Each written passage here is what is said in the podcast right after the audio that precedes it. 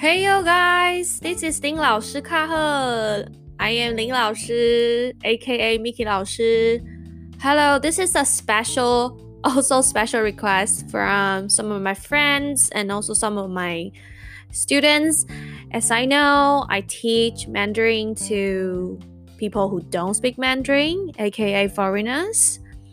And as you know, maybe some of the content for the past episodes is either in Taiwanese or uh, relatively difficult content in Mandarin. So they have been asking me if I should do, or I asked them if I should do an episode in English. And I was like, yeah, sure, I can definitely give it a try. But instead of just speaking English, I would also want to share some information with you guys and also maybe teach you guys some simple Mandarin word that is pretty up to date right now. Okay, so today's topic it's about Taiwan. Then, of course, because I live in Taiwan, and also we are going to talking about uh, this topic that have been broadcast every day ever since like December or January, I guess. And now it seems like the one topic or the number one topic, whether in Taiwan or worldwide, worldwide.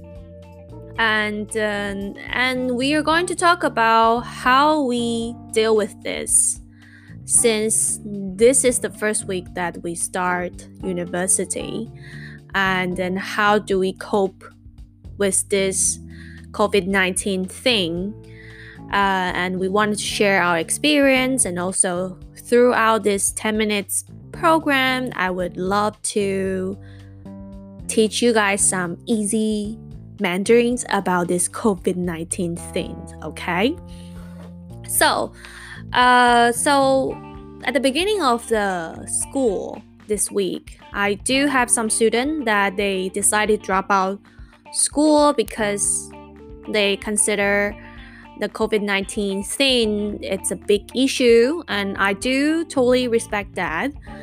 But uh, internationally and sadly in WHO, we are still kind of categorized to China, which will create a lot of misunderstanding for people don't realize about Taiwan and China. Like ge- geographic i mean we're kind of close to each other right? Like on geography or on map it's just like pretty close. If you take an airplane like an hour you can go there to hong kong. But um, for the government policy i and we are a democratic country it does have big differences. And i wanted to introduce you guys about how does the Taiwanese government now or the public or everyone in Taiwan is trying is reacting to this COVID-19. And I would have to say Taiwan, like I just say, we are very close to China. But so far, okay, I'm giving the this number is today on March 6th 6 when I'm recording this podcast, and the number might change. Okay, so I got it from the internet. So now in Taiwan, we have 45 people who are confirmed cases of COVID 19, which is rel- relatively low compared to Korea or Japan or Hong Kong, okay? And because we're so close to China, why we only have 45 cases while neighbors report hundreds or thousands of cases? I will tell you why. First, 17 years ago, we have SARS, which is kind of similar thing. It's a very uh, contagious disease that happened in Taiwan, and I remember it really clearly. That I remember I was, oh, if I say how old I am, you will know my age. Okay, anyway, I was still in school. I'm a teenager. And um, I remember it was a really, really intense time. So, because from that experience, uh, Taiwanese government, we learned from our failed experience. Sadly, during the SARS period, we lost a lot of people's life, including some doctors and nurses. And because of that, after that, we we know what to do if this thing happened again. And ta-da! After several years, today 2020, it happened again. So I remember the government react pretty pretty fast, especially when it comes to controlling all the resources that we have to protect the public. For example, the surgical mask. Uh, at the first, they announced that they were not export surgical masks for the next months in order to meet the domestic needs because people will get a little panic about the mask. Okay, how do you say mask in Chinese? I mean, we're talking about this, right? Surgical mask or mask in general, we say 口罩,口罩. Okay, so we decided not to export any 口罩 from uh, to other countries and we started to build more line like we started to build more factory not build factory sorry we started to put uh, we started to asking all these mask factory to see if they are willing to uh, put more people put more machines to make more masks. And uh, they do it very fast. I think now we have 10 millions of mask that is producing nearly 10 minutes of uh, mask that is producing every day in order to send to hospitals or the people who need it uh, badly, especially the front line nurses and doctors, and also the daily use of uh, the publics. Okay, and in order to control who can get the mask, right? So now in Taiwan, depends on the last digit number of your ID. Uh, if you are one three five nine seven, or sorry, one three five seven nine, uh, you can go to buy the mask on Monday, Wednesday, and Friday okay? And if you are 24680, you go Tuesday, Thursday, and Saturday, and Sunday, all numbers can go. Okay, depends on the number of your ID. Okay, so for example, mine is 9, so I can go to purchase a mask on Monday, Wednesday, and Friday. Okay, so and there's a limited number. One week, each person can buy three pieces of masks. Okay? And I say, I think that it's incredible because uh, we, so you buy it, you have to take your health insurance card, which is like an IC card. And uh, once you insert the IC card, the whole system will tell you if this person have been had bought this week or not and where did this person buy mask so it's all on computer, which is really cool. And today, just today, the government announced that there's a website. So once you click in, they will track you through the internet. Okay, for example, if you're in a Taipei certain district, uh, and uh, once you open the website, they will tell you how many masks are left in in the pharmacy that is closest to you. Isn't that amazing?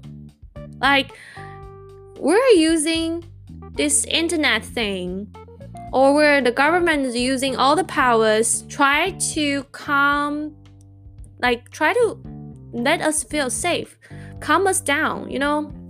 Because, you know, and then every day they have conference press from the government and tell people what is going on and then stop control the purchase of masks and then do not panic buying all these things. And now we're we are seeing if you are turning on the television in Taiwan or at or radio when I'm driving, you will hear a lot of doctors that corporate. Uh, they are I think they took videos or recording uh, from the government saying that how do you wash your hands properly, and then how do you prevent yourself from getting ill. For example, when is the best time to wear mask? And uh, when are the times that you need to wash your hands? And then when you cough how do you cough? You have to cough to your elbows and uh, you have to wash your hands and do not touch your eyes nose mouth with your fingers with your hands. You see this like every single day. This is not kidding right? Isn't that really cool? So I would think if you still have a plan, like the end of this year, you wanted to learn Mandarin, I would really, really encourage you to choose Taiwan. Like I am very confident of Taiwanese government that we are doing the greatest job to prevent the Taiwan to spread out this virus.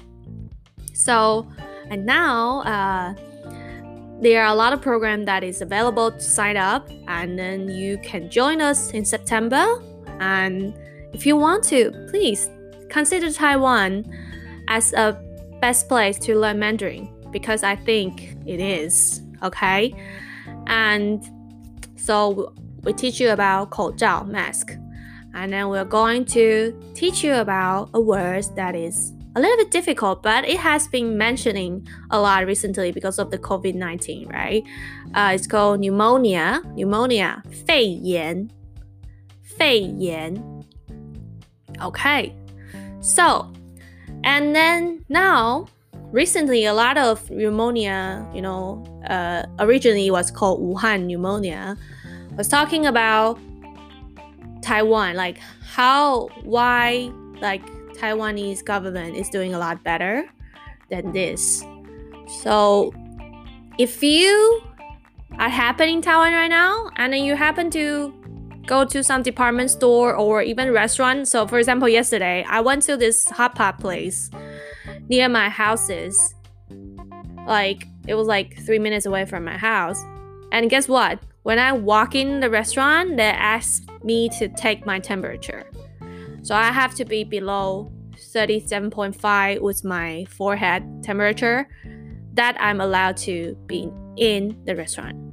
That's like a tiny, teeny, unknown hot pot place. And if you're going to famous department stores, they all have alcohols, 75% of alcohol that to help you uh, clean your hands and also some of them, uh, not some of them, some of the places they will take your temperature. And plus, I just told you that we start our school today, right? Uh, not today. Wow, it feel like so long this week. this week, uh, what we do is that every morning, student has to take uh, students have to take their temperatures and record on a piece of paper and we monitor their health every day.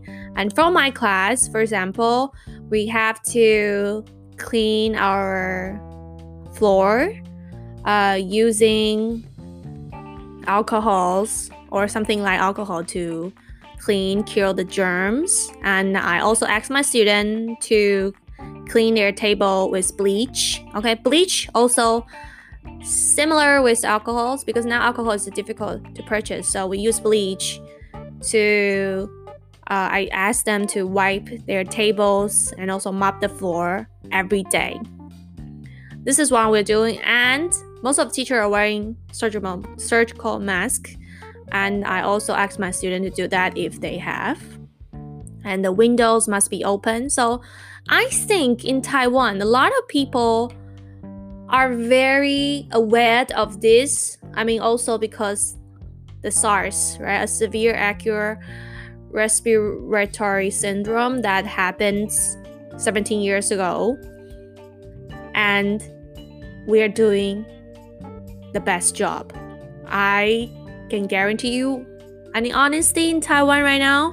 Of course, there are a lot of inconvenience of you know because of this COVID-19 things. Our lives is a bit different, but I do still feel very safe walking outside of Taiwan because every Taiwanese we have this uh, the concept of how to protect ourselves, wearing mask, wash your hands, and cough properly. Okay, so yes, I definitely welcome everybody to study in Taiwan or visit Taiwan in the future. Maybe now is not the best time. Maybe after after September, I would say we really hope in the next season or after summer these virus things can cool down and everybody can back to their normal life because this is just not our daily life right the whole economy it's uh, the whole world's economy is um, having impacts on uh, because of this right? And lots of people losing their lives. So we can all do this together. Protect yourself is also protecting others. So wherever you are uh, wear a mask if you're feeling ill. And if you want to cough cough to your elbows don't use your hand to touch your eyes nose and mouth and wash your hands properly with soap. Okay? So that's today about these English episodes. And for the last, because I only teach like two words. Okay, so the first word is mask, surgical mask or face mask, and then face mask, like surgical mask. Uh, we call it 口罩,口罩. And pneumonia, we call it 肺炎，肺炎。And Taiwan, how do you say Taiwan in Chinese? Taiwan, Taiwan. And last, I want to say, welcome to Taiwan. 欢迎来台湾 to learn Mandarin 学中文。欢迎来台湾学中文。 So I'll see you next time. Bye bye.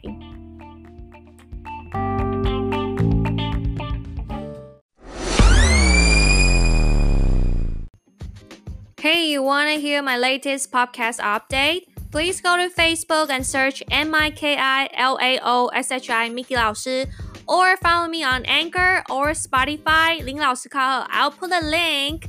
So please follow me and I'll see you in there next time.